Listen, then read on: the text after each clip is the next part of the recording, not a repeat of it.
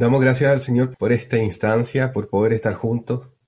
Damos gracias al Señor porque en su corazón también está el hecho de poder hablar a nuestros corazones. Lámpara es a nuestros pies su palabra y lumbrera a nuestro camino. Necesitamos de la palabra de Dios para poder conducirnos en este mundo, para poder conducirnos en un, en un mundo en tinieblas y, y ser de testimonio. Y damos gracias a Dios porque continuamente Él se humilla y nos da su palabra. Eh, vamos a volver a hacer una pequeña oración, respaldando también lo que decía nuestro hermano y pidiendo socorro.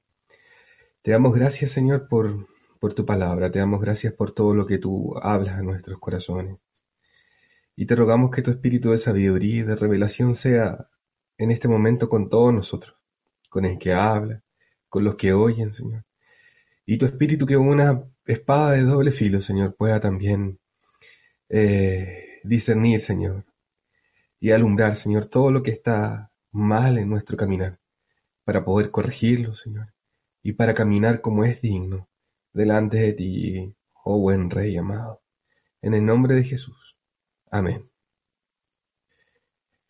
Eh, las semanas anteriores y luego también del retiro, lo que nosotros hemos podido abordar en sí es la vida de Daniel o distintos aspectos de la vida de Daniel. Uno de los aspectos que abordó Alexis era el hecho de saber comportarnos o saber andar en medio del mundo o en medio de Babilonia, pero no dejando de ser creyentes, no contaminándonos con la comida del rey, pero sí estando en medio de Babilonia. Luego el hecho también de poder no adoptar los ídolos de Babilonia, renunciar a los ídolos que también hay en nuestro corazón.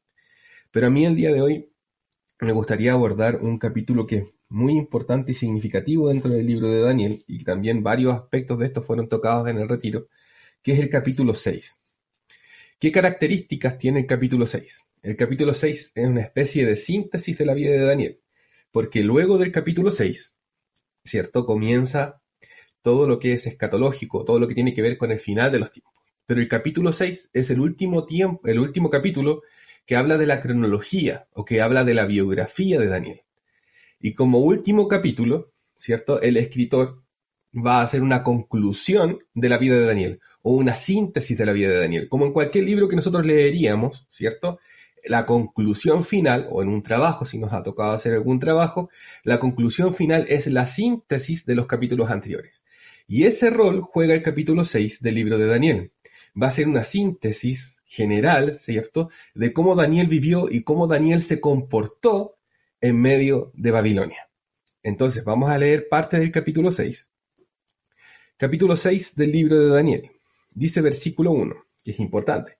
Pareció bien a Darío constituir sobre el reino ciento veinte sátrapas, que gobernasen en todo el reino, y sobre ellos tres gobernadores, de los cuales Daniel era uno, a quienes estos sátrapas diesen cuenta, para que el reino fuese perjudicado.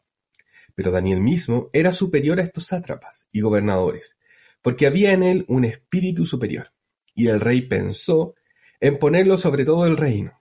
Entonces los gobernadores y sátrapas buscaban ocasión para acusar a Daniel en lo relacionado al reino, mas no podían hallar ocasión alguna o falta, porque él era fiel y ningún vicio ni falta fue hallado en él.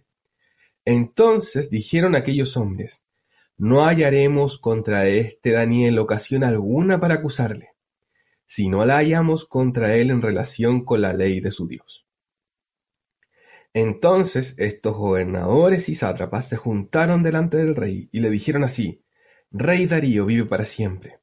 Todos los gobernadores del reino, magistrados, sátrapas, príncipes y capitanes han acordado por consejo que promulgues un edicto real y lo confirmes, que cualquiera que en el espacio de treinta días demande petición de cualquier dios u hombre fuera de ti, oh rey, sea echado en el foso de los leones. Ahora, oh rey, confirma el edicto y fírmalo, para que no pueda ser revocado conforme a la ley de Media y de Persia, la cual no puede ser abrogada. Firmó pues el rey Darío el edicto y la prohibición. En síntesis, ¿cierto? Lo que nosotros lo podemos lograr ver, o lo más periférico de estos versículos en el capítulo 6, sería que Daniel fue engañado. Pero hay algunos detalles puestos ahí por nuestro Señor para ver también el desarrollo de la vida de Daniel y cómo fue creciendo en integridad y en sabiduría. ¿Ya? Lo primero que nosotros podemos ver dentro de esta cronología y estos versículos que aparecen en el capítulo 6 se encuentran, ¿cierto? En el versículo 3, capítulo 6, versículo 3.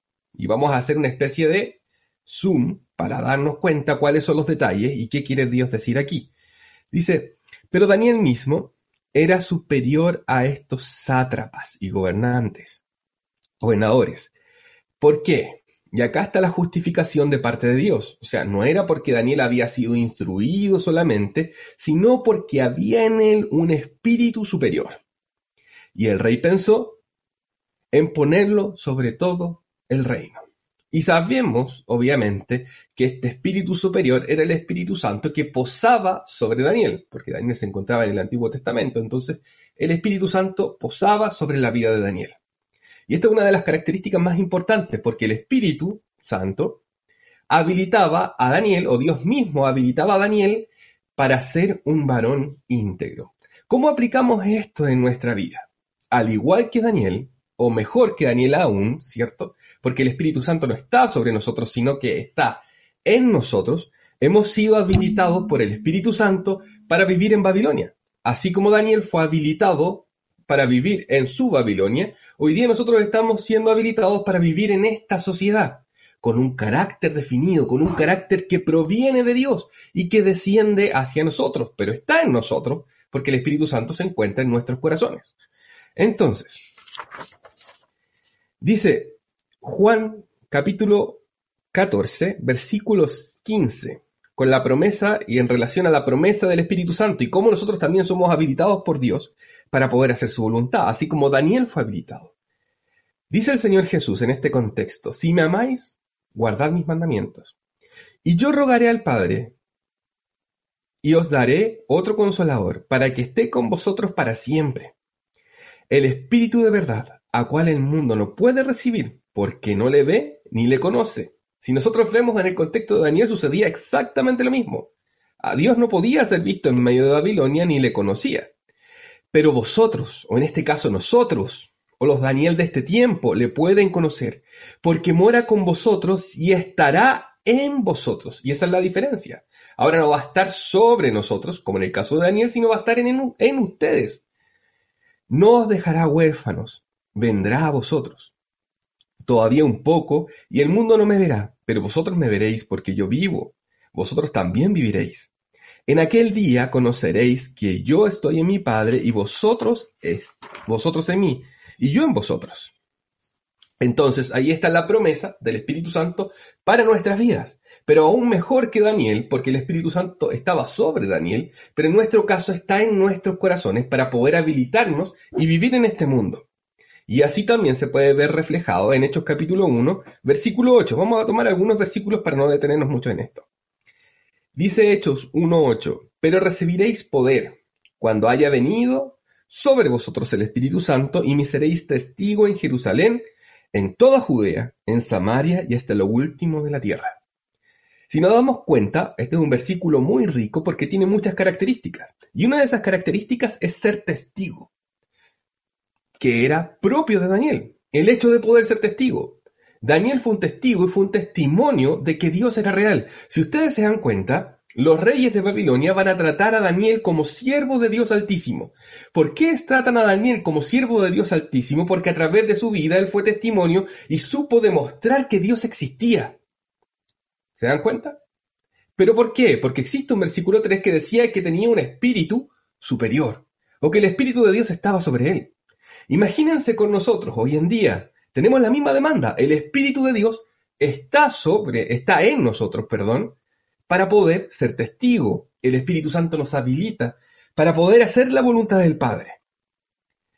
También lo logramos ver, ¿cierto?, en el libro de Gálatas, Gálatas capítulo 4, solamente algunos versículos, siete versículos. Gálatas capítulo 4 dice lo siguiente, pero también digo, entre tanto, que el heredero es niño, en nada difiere del esclavo, aunque es señor de todo, sino que está bajo tutores y curadores hasta el tiempo señalado por el Padre. Así también nosotros, cuando éramos niños, estamos bajo esclavitud, bajo los rudimentos del mundo. o bajo los rudimentos en sí de Babilonia.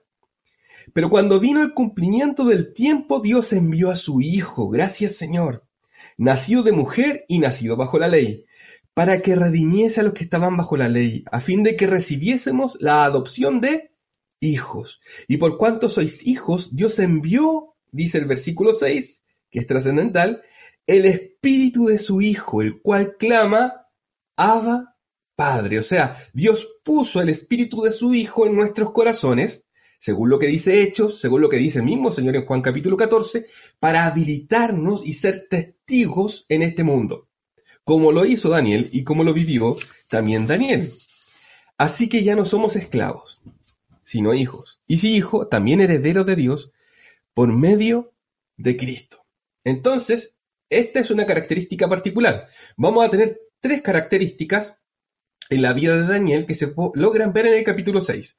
La primera ¿cierto? Es que el Espíritu estaba con él. El Espíritu Santo estaba con Daniel y por eso podía hacer las obras que él hacía.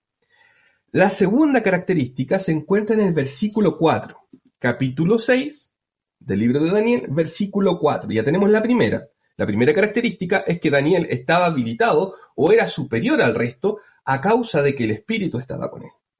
Versículo 4 dice, entonces los gobernadores los sátrapas buscaban ocasión para acusar a Daniel en lo relacionado al reino, mas no podían hallar ocasión alguna o falta, porque él era fiel y ningún vicio ni falta fue hallada en él. Entonces, ¿qué es lo que también se nos demanda a nosotros, que se puede ver en este mismo versículo, ¿cierto? Es que no podían hallar falta alguna en Daniel. Y esa es otra característica y otra demanda que se nos hace a nosotros de parte de Dios. Es una demanda justa, porque Dios nos habilitó. Es como uno de los ejemplos que siempre daba el hermano Cristian.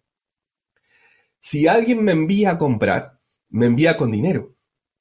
Si mi padre o mi madre cuando yo era pequeño me enviaban a comprar pan, por ejemplo, no me iban a enviar con las manos vacías. Por lo tanto, yo tenía que llegar, y ellos me dieron dinero, con el pan del almacén. ¿Ya? ellos no me iban a pedir llegar con el pan si es que ellos no me daban dinero. Es una explicación muy simple, ¿ya? Pero refleja bien en sí por qué Dios también nos demanda a nosotros. Dios, ¿por qué nos demanda a nosotros? Porque Dios nos habilitó para ser testigos y testimonios a través del Espíritu. O sea, estamos habilitados. Ahora, ¿cuál es nuestra posición? ¿Cierto? ¿O cuál va a ser en sí nuestra responsabilidad ante Dios frente a esta habilitación? Es tener una estatura y una integridad espiritual intachable. Sí podemos equivocarnos, ¿cierto? Obviamente, pero necesitamos y debemos vivir una vida cristiana en la cual el Espíritu Santo tenga cabida en nuestros corazones y en nuestra vida, a diario, de mañana, de noche, en relación con nuestros hermanos, en relación con nuestros, eh, con nuestros jefes, en relación con nuestros hijos, con nuestra esposa, con nuestro esposo. Cuando el Espíritu Santo tiene cabida, entonces logramos, ¿cierto? La, la característica que Daniel logró en el versículo 4. No podían encontrar ninguna cosa por la cual culparlo. Porque estos hombres envidiaban a Daniel. Pero no podían ir contra él porque era un hombre íntegro. ¿Se dan cuenta? Lucas, el Evangelio de Lucas, habla de estas características en Cristo que Daniel supo expresar y que se nos demandan también a nosotros expresar. Dice Lucas 2.52, y Jesús crecía en sabiduría y en estatura, y en gracia para con Dios y los hombres. Hermanos amados, si la vida de Cristo está en nosotros, es para que también su vida crezca en nosotros y nosotros crezcamos en sabiduría y en estatura y en gracia para con Dios y los hombres. Y la pregunta es, ¿cuál es nuestra estatura hoy en día? ¿Cuál es nuestra estatura espiritual? Como decía el apóstol Pablo, tenemos necesidad de leche, tenemos necesidad de alimentos que tienen que ver con una niñez después de haber pasado tantos años en esta vida cristiana, o estamos comiendo alimentos sólidos. Estas características de la vida de Jesús fueron expresadas en Daniel. Incluso estos versículos son casi idénticos. El, el Lucas también ¿cierto? El Evangelio de Lucas, pero ahora el capítulo 23 Dice lo siguiente, capítulo 23, versículo 1. En el contexto de que estaban acusando a nuestro Señor Jesucristo para crucificarle. Levantándose entonces toda la muchedumbre de ellos, llevaron a Jesús a Pilato y comenzaron a acusarle diciendo, a este hemos hallado que pervierte a la nación y que prohíbe dar tributo al César, diciendo que él mismo es el Cristo, que es un rey. Entonces Pilato le preguntó diciendo, ¿eres tú el rey de los judíos? Y respondiendo a él dijo, tú lo dices. Y Pilato dijo a los principales sacerdotes y a la gente, ningún delito hallo en este hombre. Ningún delito hallo en este hombre. Y así como en la vida de Pablo, como nos decía nuestro hermano Rubén, ¿cierto? En el estudio de la vida de Pablo, que en Pablo en sí se, se empezaron a marcar ciertas características de la vida de Cristo, también en la vida de Daniel. Y en la vida de sus siervos, porque si es para ellos, también va a ser para nosotros. En la vida de sus siervos también se tienen que marcar estas características. Si leemos el, el versículo 4 del capítulo 6 del libro de Daniel, dice entonces los gobernadores buscaban ocasión para acusar a Daniel en lo relacionado al reino, mas no podían hallar ocasión alguna o falta. No podían hallar falta. Y es lo mismo que dice Lucas capítulo 23, versículo 4. Ningún delito hallo en este hombre. O sea, tanto en Cristo, obviamente, que es la fuente de nuestra bendición y de nuestra vida, como en Daniel, no se halló falta. Porque habían crecido en gracia y porque habían crecido en estatura, ojo, lo que decía nuestro hermano Alexis, delante de Dios, pero también delante de los hombres. ¿Se dan cuenta? Son ambas cosas que van de la mano. Nuestra vida espiritual no es una vida puertas adentro, o no es una vida solamente para la iglesia, que es muy importante, sino también para el mundo. El hecho de ser luz en medio del mundo. ¿Se dan cuenta? ¿Lo logran ver? Es un versículo casi idéntico para la vida de Jesús y para la vida de Daniel. Entonces, si hacemos una síntesis nuevamente, la primera característica de esta síntesis cronológica de la vida de Daniel va a ser que el Espíritu Santo está sobre él, lo está habilitando. La segunda característica es que Daniel creció en gracia y creció en sabiduría y no se halló falta alguna. Estamos hablando de un Daniel de 80, 83 años, no había ni una falta. Que él expresaba la vida de Dios al punto de que los reyes de los imperios más poderosos podían decir que su Dios era el verdadero. ¿Se dan cuenta? Porque no es solamente los argumentos o las palabras para poder convencer al mundo lo que lo va a convencer, sino nuestra vida. Y es lo que hacía Daniel. Expresaba la vida de Dios a través de él. Pero no fue algo automático, hermanos amados. Daniel se tuvo que negar para poder expresar esta vida. Se tuvo que negar a sus anhelos, se tuvo que negar a sus sueños. ¿Cuánto Daniel, hermanos, quiso volver a Jerusalén? ¿Y cuánto poder tenía? Si ustedes ven, con todos estos reyes estaba el rey y venía Daniel en poder. Y Daniel pudo haber dicho, yo vuelvo a Jerusalén de inmediato, pero aún a esos sueños que nosotros podemos denominar espirituales, Daniel se negó para hacer la voluntad de Dios, porque no era la voluntad de Dios que Daniel volviese a Jerusalén. ¿Se dan cuenta? Él expresaba plenamente la voluntad de Dios al punto de ser reconocido, Dios mismo ser reconocido a través de su vida y el poder negarse. Entonces, Jesús y Daniel, ¿cierto?, tienen estas características particulares.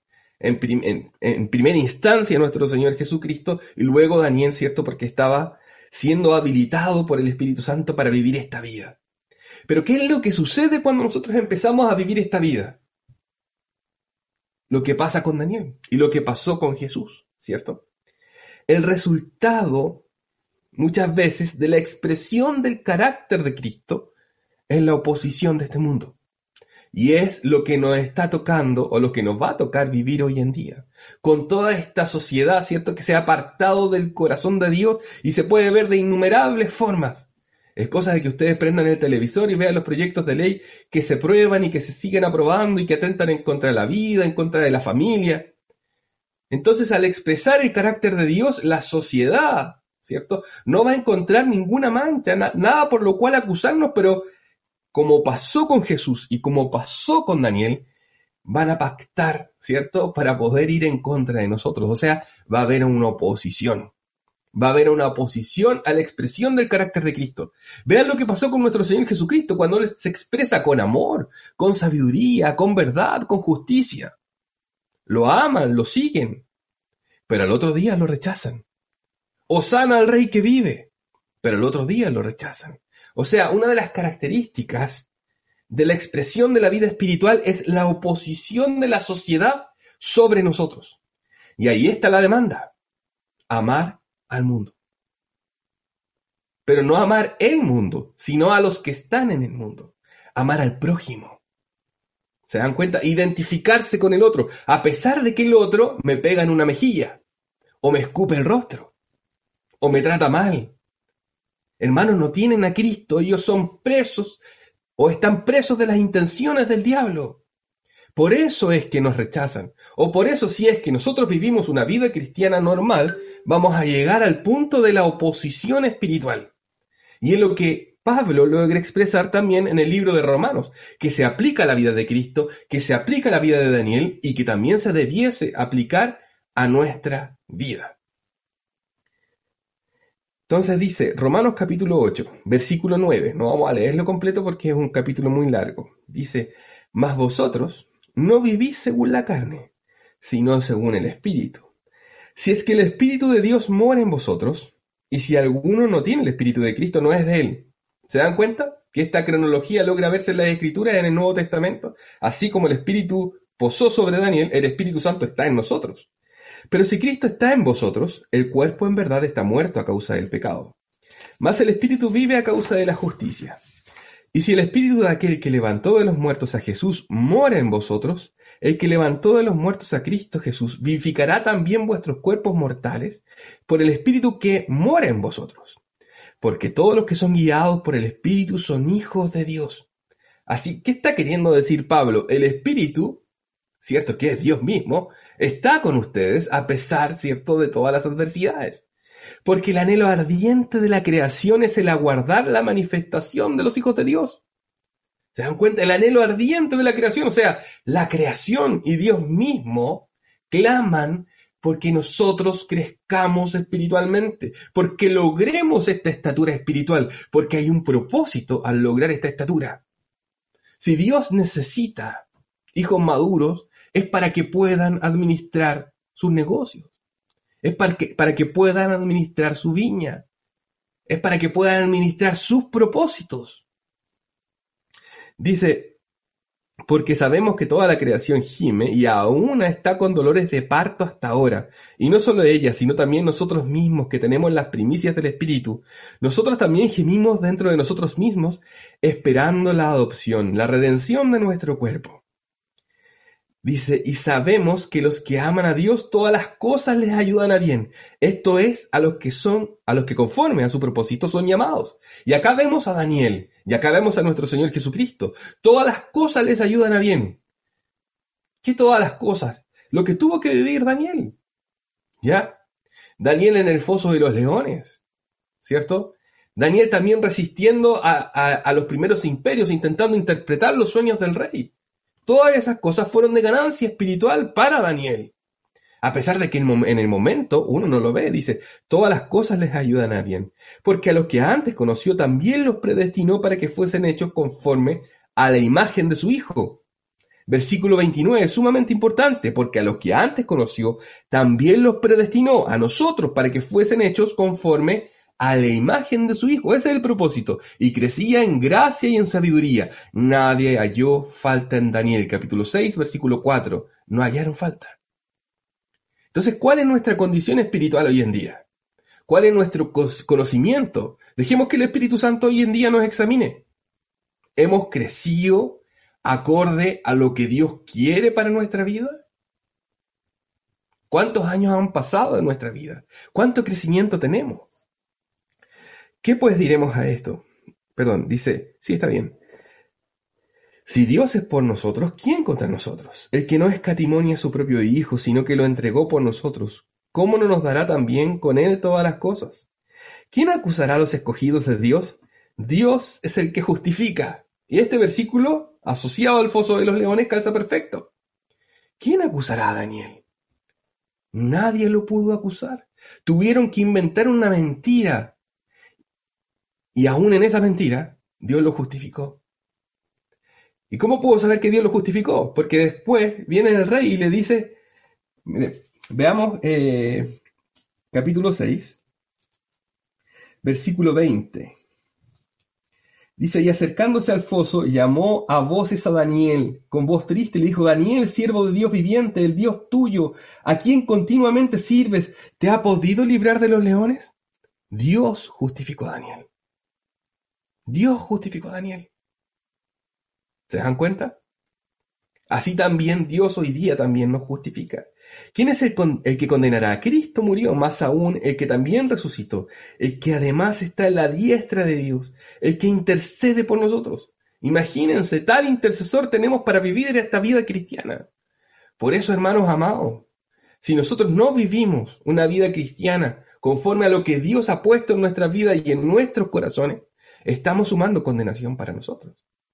Y algún día vamos a tener que responder por lo que fue puesto en nuestras manos. Y por eso, por ejemplo, está la parábola de los talentos. Porque Dios nos advierte, esa parábola está para nosotros, que lo que Él pone en nuestras vidas es para llevar mucho fruto. ¿Quién nos separará del amor de Cristo? Y es lo que vive el Señor Jesús y es lo que vive Daniel. Y es la oposición que un día también a nosotros nos va a tocar vivir. Tribulación, angustia o persecución o hambre o desnudez o peligro o espada como está escrito. Y acá está la vida de Daniel vista. Por causa de ti somos muertos todo el tiempo. Somos contados como ovejas de matadero. Porque lo miraba desde lejos a Daniel para buscarle falta y lograr condenarlo y quitarle la vida. Pero, acá hay una bendita respuesta, versículo 37. Antes en todas estas cosas, somos más que vencedores por medio de aquel que nos amó. Porque ¿quién libró a Daniel? Lo libró el Señor mismo a través de un ángel. Pero lo libró.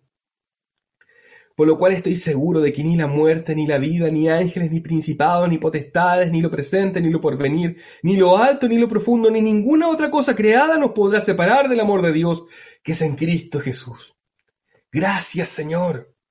Nada nos podrá separar del amor de Dios. ¿En qué contexto? En este contexto de oposición espiritual, hermanos, que hemos vivido o que vamos a vivir en este tiempo con mucha fuerza, según lo que los mismos hermanos han hablado, ¿cierto? Este tiempo, si nosotros eh, por Dios somos exhortados a saber discernir los tiempos, es un tiempo de oposición espiritual para la iglesia, porque la sociedad se ha separado cada vez más de la iglesia, porque su cultura ya no es la cultura de Dios.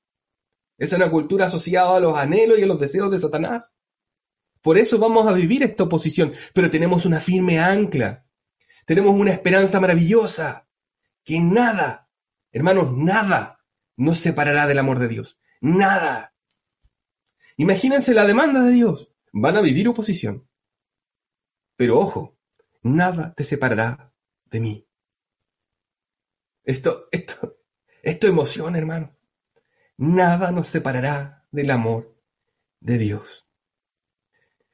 Hay una de las características, y acá también entrando al, tema de la predicación y, y, dándole continuidad, ya vimos la cronología con tres características claras de la vida de Daniel en el capítulo 6, que es que el Espíritu Santo estaba sobre él, que no había falta en Daniel porque había crecido en gracia y en sabiduría delante de Dios, y que debido a esto se manifestó la oposición espiritual sobre la vida de Daniel.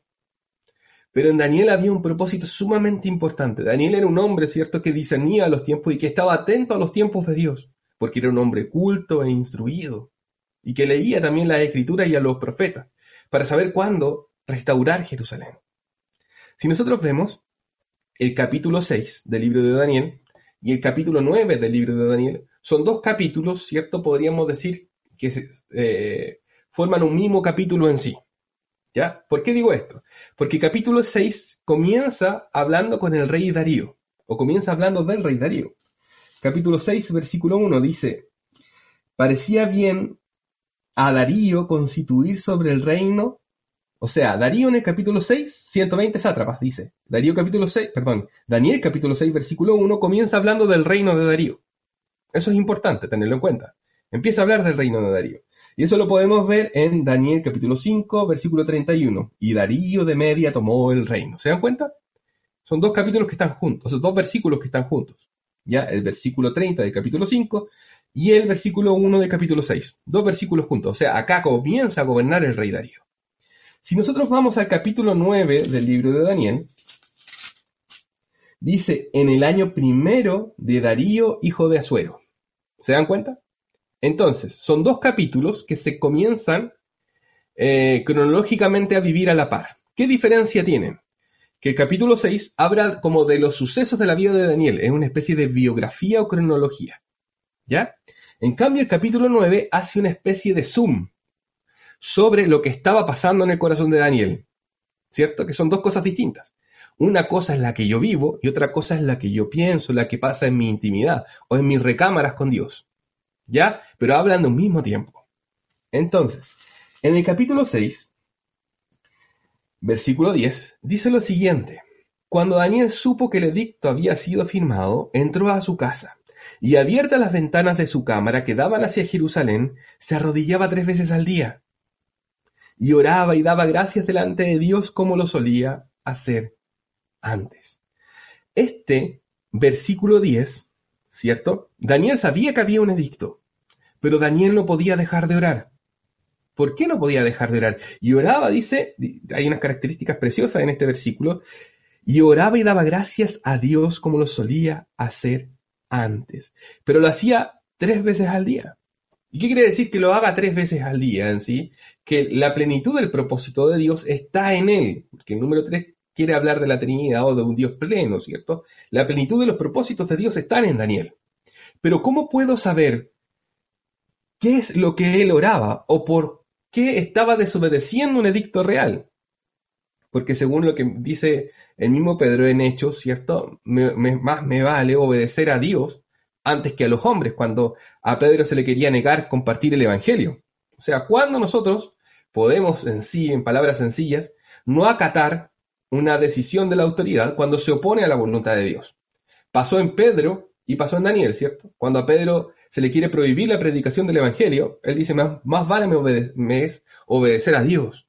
Y en este caso a Daniel se le prohíbe orar, pero Daniel sigue orando. Ojo, dando testimonio, con las ventanas abiertas.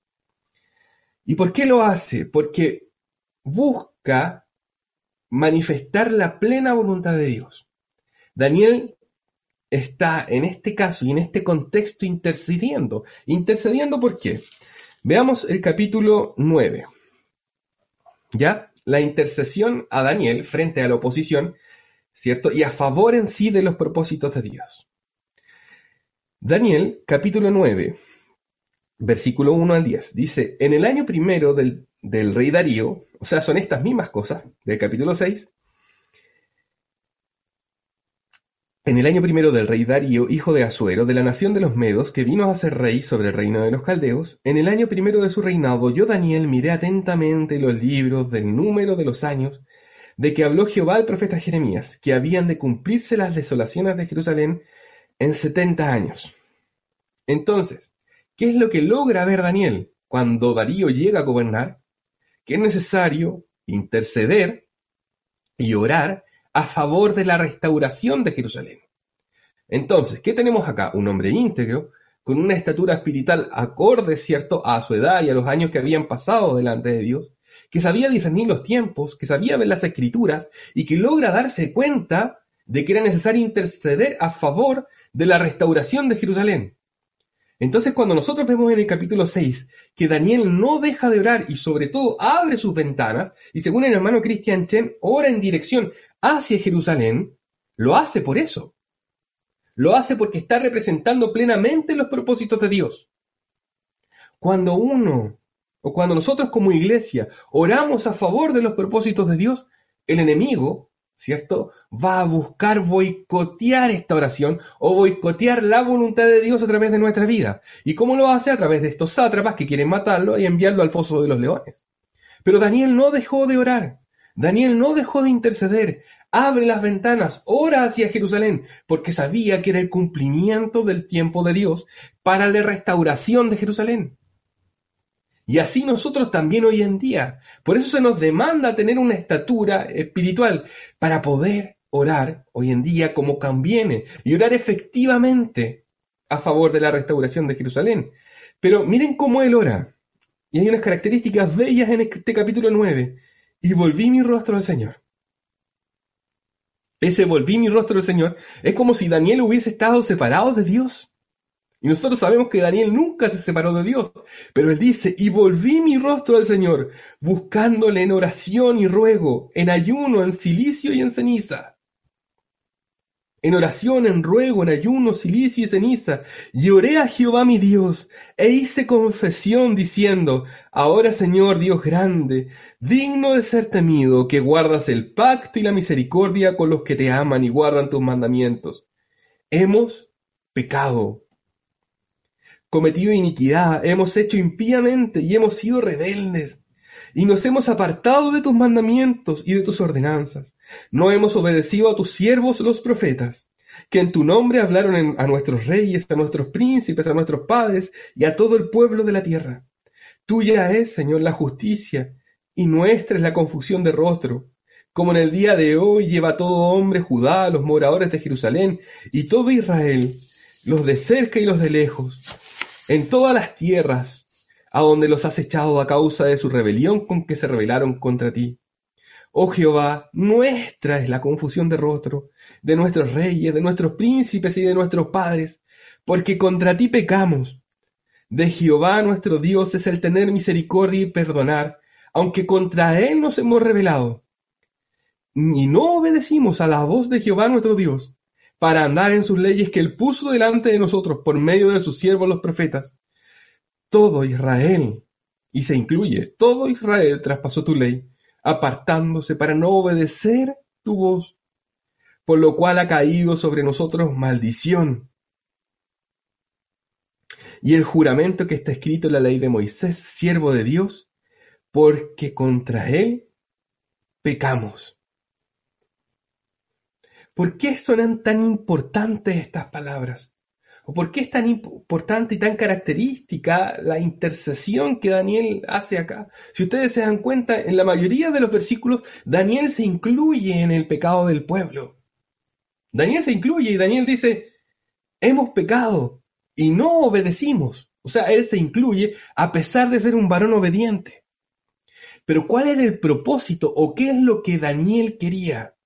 Daniel quería que Jerusalén fuese restaurada. Daniel quería que Jerusalén fuese restaurada a causa de qué? Lo podemos ver en el capítulo 9, mismo capítulo 9,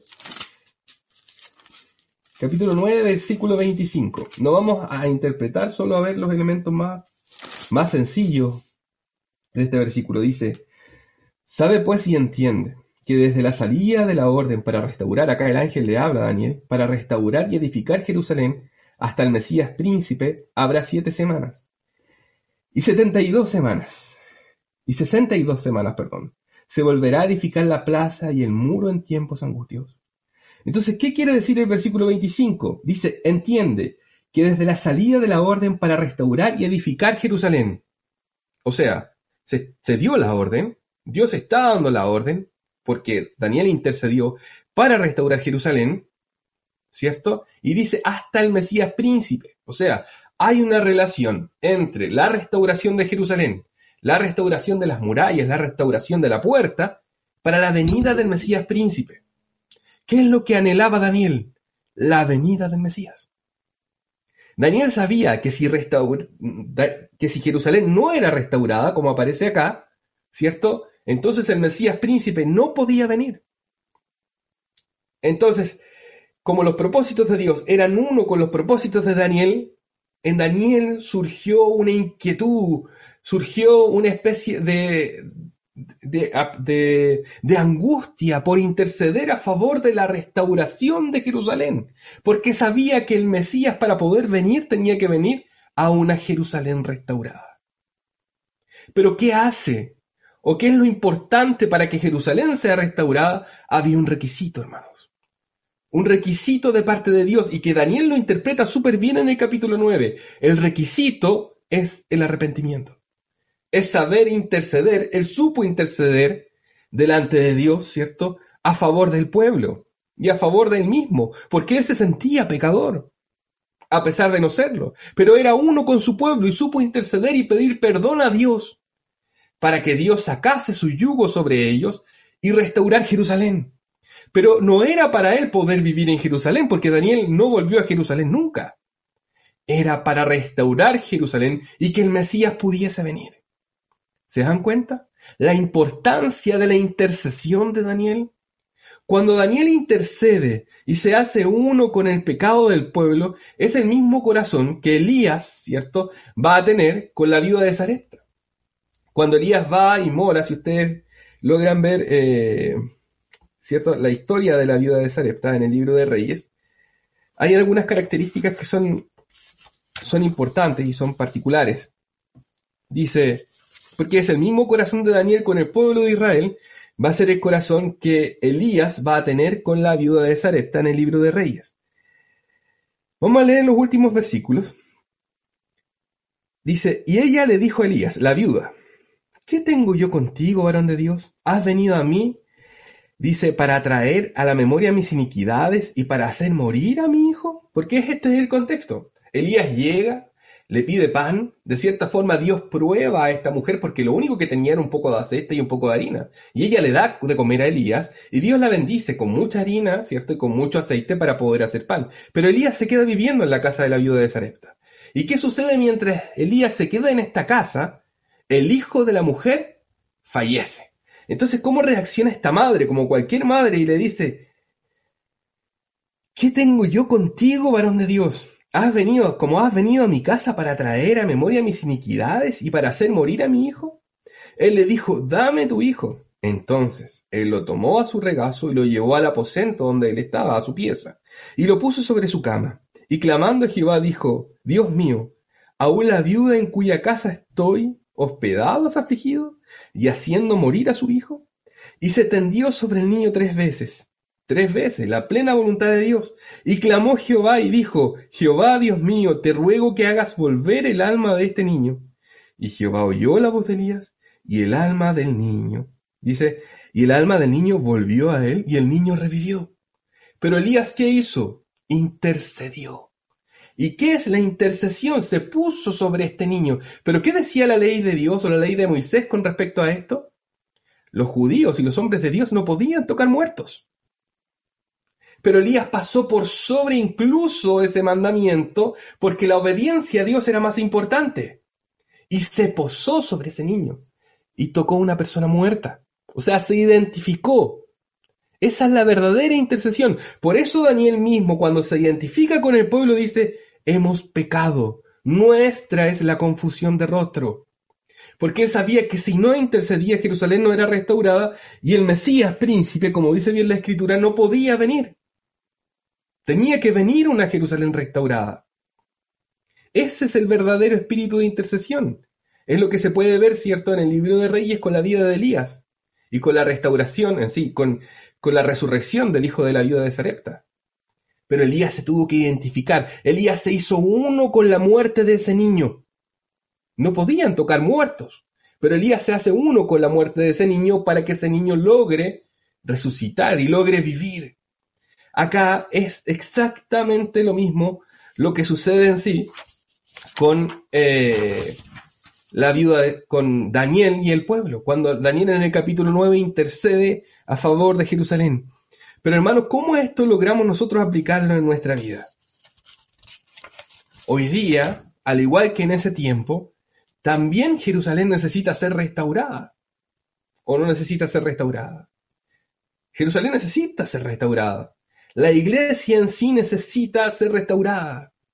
Necesitamos, ¿cierto?, una novia sin mancha, sin tacha alguna, para que el Mesías vuelva, para que nuestro Señor venga por segunda vez, así como en los tiempos de Daniel, hoy en nuestros tiempos, el Señor viene a buscar una virgen pura, una Jerusalén restaurada.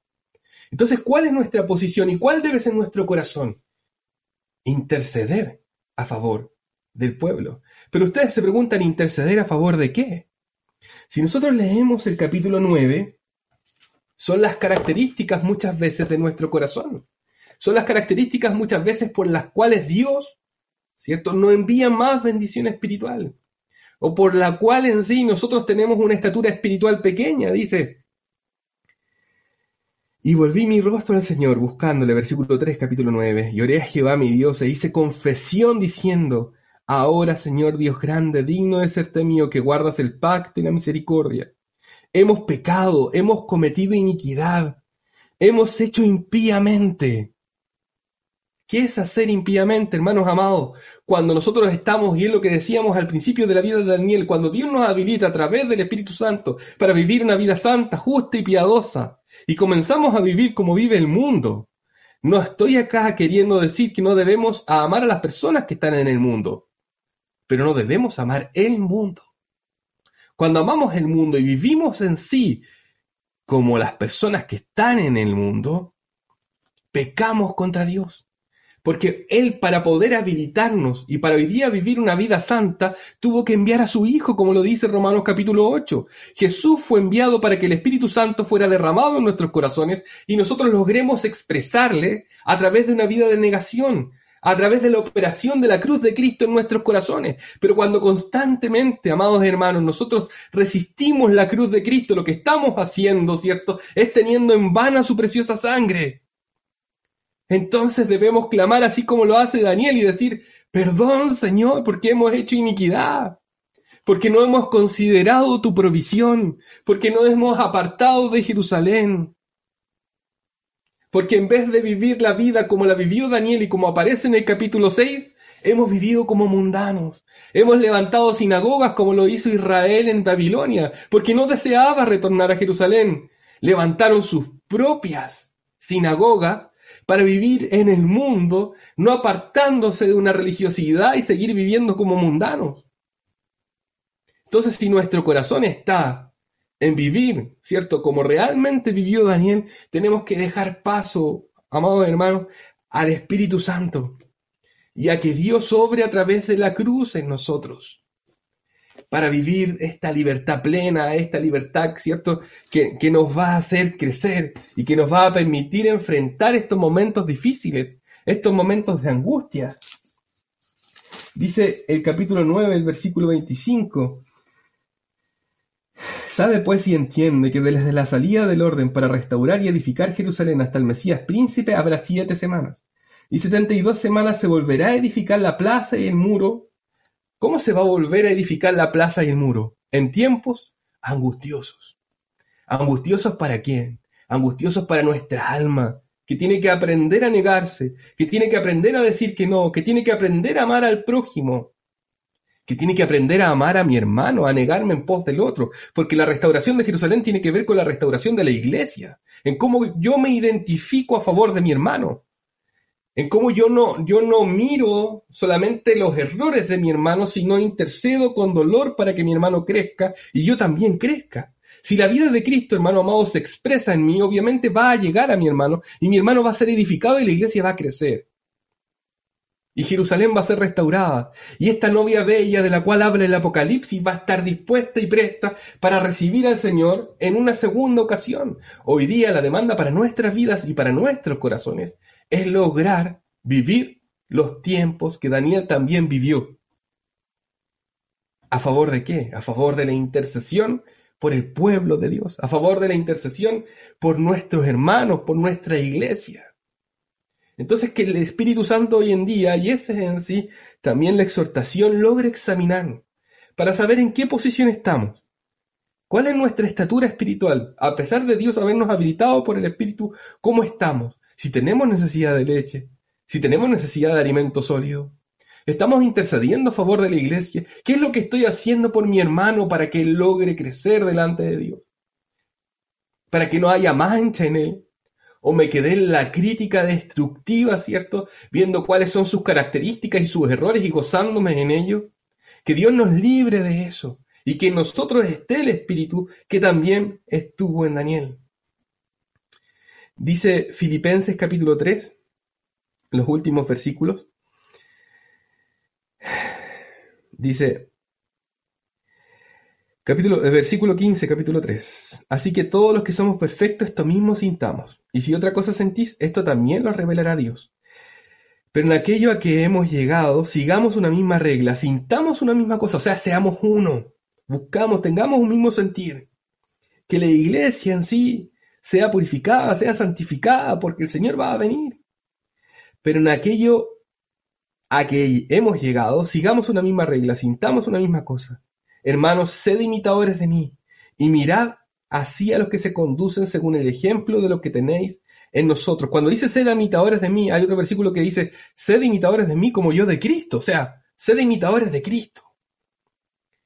Porque ahí andan muchos de los cuales os dije muchas veces y aún ahora lo digo llorando, que son enemigos de la cruz. O sea, que no dejan que el Espíritu tome posesión de ellos y que no crecen espiritualmente, el fin de los cuales será la perdición, cuyo Dios es el vientre, o sea, sus propios deseos no son capaces de negarse a nada, y cuyo gloria es su vergüenza, que solo piensan en lo terrenal, que solo piensan en levantar sinagogas, en hacer sus negocios, en sus casas artesonadas, pero que no miran hacia Jerusalén y que no anhelan que el Mesías vuelva a ella.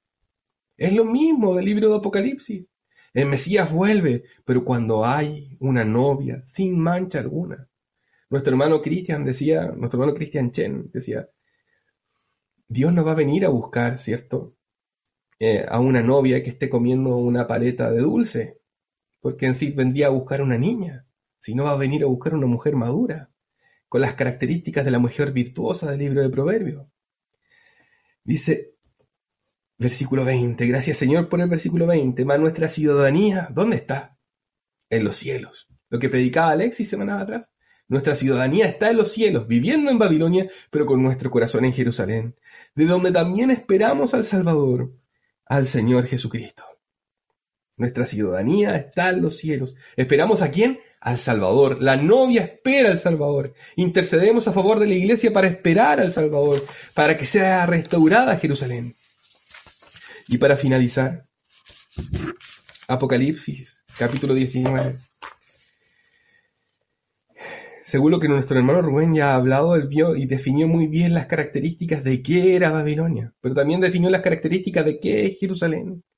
Y dice, capítulo 19, después de esto oí una gran voz, después de esto, al final de Apocalipsis, después de todo lo que había sucedido, oí una gran voz de gran multitud en el cielo que decía, aleluya, salvación y honra y gloria y poder son del Señor Dios nuestro porque sus juicios son verdaderos y justos, pues ha juzgado a la gran ramera que ha corrompido a la tierra con su fornicación, y ha vengado la sangre de sus siervos de la mano de ella. Otra vez dijeron aleluya, y el humo de ella sube por los siglos de los siglos. Y los veinticuatro ancianos y los cuatro seres vivientes se postraron en tierra y adoraron a Dios que estaba sentado en el trono y decían aleluya, aleluya. Qué escenario más maravilloso. Pero luego viene el versículo 5 y dice, y salió del trono una gran voz que decía, Alabad a nuestro Dios, todos sus siervos, y los que le teméis, así pequeños como grandes. Y oí como la voz de una gran multitud, como el estreno de muchas aguas, y como las voces de grandes truenos, y decía, Aleluya, porque el Señor nuestro Dios es todopoderoso y reina. Gocémonos y alegremos, y démosle gloria, porque han llegado las bodas del Cordero. Una esposa espera, ¿cierto?, a su esposo, pero sin mancha y su esposa se ha preparado. Esa es la preparación a la cual Dios nos exhorta en este tiempo, viviendo en Babilonia, pero con nuestro corazón en Jerusalén, no levantando sinagogas, sino creciendo, ¿cierto? Según lo que Dios nos ha demandado y habilitado por el Espíritu para poder interceder a favor de la restauración, ¿cierto?, de la iglesia y la purificación de esta misma y, y la preparación, esas son las palabras acertadas, y la preparación de la iglesia y su esposa se ha preparado, y a ella se le ha concedido, Dios le concedió, que se vista de lino fino, limpio y resplandeciente. Porque lino fino, ¿qué son? Las acciones justas de los santos. La restauración de Jerusalén y la restauración de la iglesia tiene que ver con la manifestación de las acciones justas. Ojo, no de un santo, no solo de Daniel, sino de los santos, de Jerusalén, del pueblo, Hermanos amados, que podamos llevar y responder a esta carga que Dios ha puesto en esta mañana, para poder, ¿cierto?, responder a este bendito llamamiento que Dios ha hecho a nuestras vidas. Que la iglesia sea bendecida para poder responder a Dios, para poder saber negarnos, y no ser como esos hombres que habla el libro de Filipenses, que eran enemigos de la cruz de Cristo, sino ser como estos peregrinos que constantemente supieron interpretar y ver también el corazón y las intenciones que Dios tenía en su corazón. Paz para la iglesia. Amén.